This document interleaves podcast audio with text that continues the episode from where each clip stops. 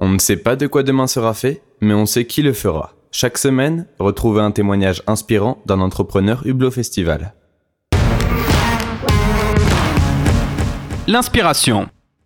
C'était en 2017. À l'époque, avec euh, mon pote Raphaël, on, on s'associe pour développer un potager d'intérieur connecté en hydroponie avec la lumière, l'arrosage automatique.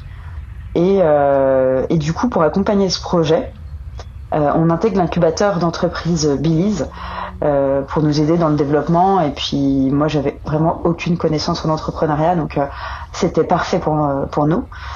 Et en fait, au bout de quelques mois de, travail sur ce projet, on, décide avec Raph d'arrêter cette entreprise.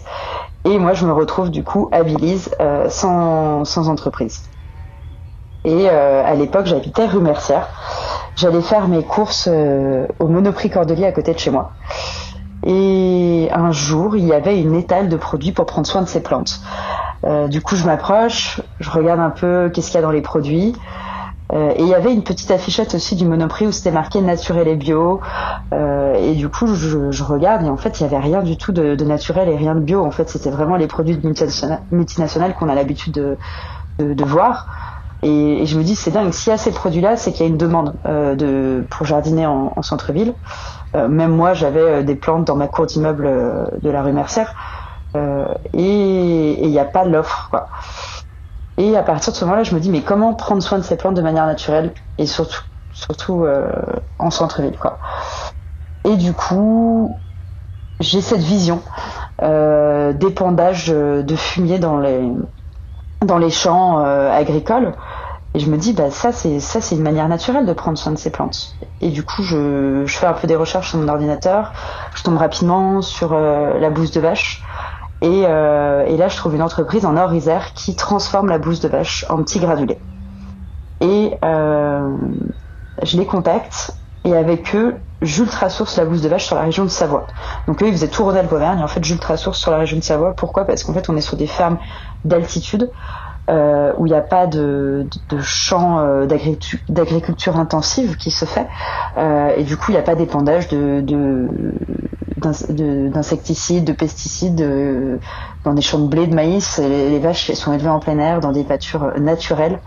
Euh, vraiment, donc pour moi, c'était ultra cohérent de, sourcer la bouche de vache de cette manière-là. Et, euh, et, je me dis, c'est bon, j'ai mon projet de boîte, c'est ça que je veux faire, c'est et ça, donne du sens aussi euh, à ma vie, c'est euh, proposer une vraie alternative aux produits chimiques en centre-ville. Et à partir de ce moment-là, je vais pitcher mon projet dans mon ancienne école de paysage à Écully, le CFPH, et je pitch le projet au directeur de l'école. Et le directeur est vraiment ultra chaud du projet. Et, euh, et, pour lui, c'est ultra cohérent avec euh, comment on prend soin des jardins actuellement. Et il me dit, ben, si tu veux, nous, dans quelques mois, on est à la foire de Lyon. Euh, viens, euh, viens vendre tes produits euh, à la foire. Mais au moment où je lui pitch le projet, j'ai pas de produit. j'ai juste l'idée de, de, vendre des granulés de bouse de vache, mais j'ai pas de packaging, j'ai pas de marketing, j'ai rien. et du coup, ça, ça se fait vraiment en un ou deux mois. Je me souviens plus très bien, mais c'est vraiment très rapide. Donc euh, à partir de ce moment-là, je, rameute les parents euh, qui sont à la retraite pour ensacher des, de la bouse de vache. Euh, je bosse à fond sur le marketing, je développe le, sachet de bouse de vache. Et, et, ça commence comme ça l'aventure avec dix jours à la foire de Lyon, très très intense, mais très formateur. Et, euh, et l'aventure commence comme ça. Aujourd'hui, ça fait trois ans que la Belle-Bouse est développée. Euh, on est présent euh, dans pas mal de fleuristes et boutiques bio en France. Et ce qui me rend le plus fier, c'est vraiment de pouvoir proposer une vraie alternative aux produits chimiques, quelque chose de cohérent, de facile à utiliser pour tous en centre-ville. Ce podcast vous a été présenté par Hublot Festival, le festival des jeunes entrepreneurs.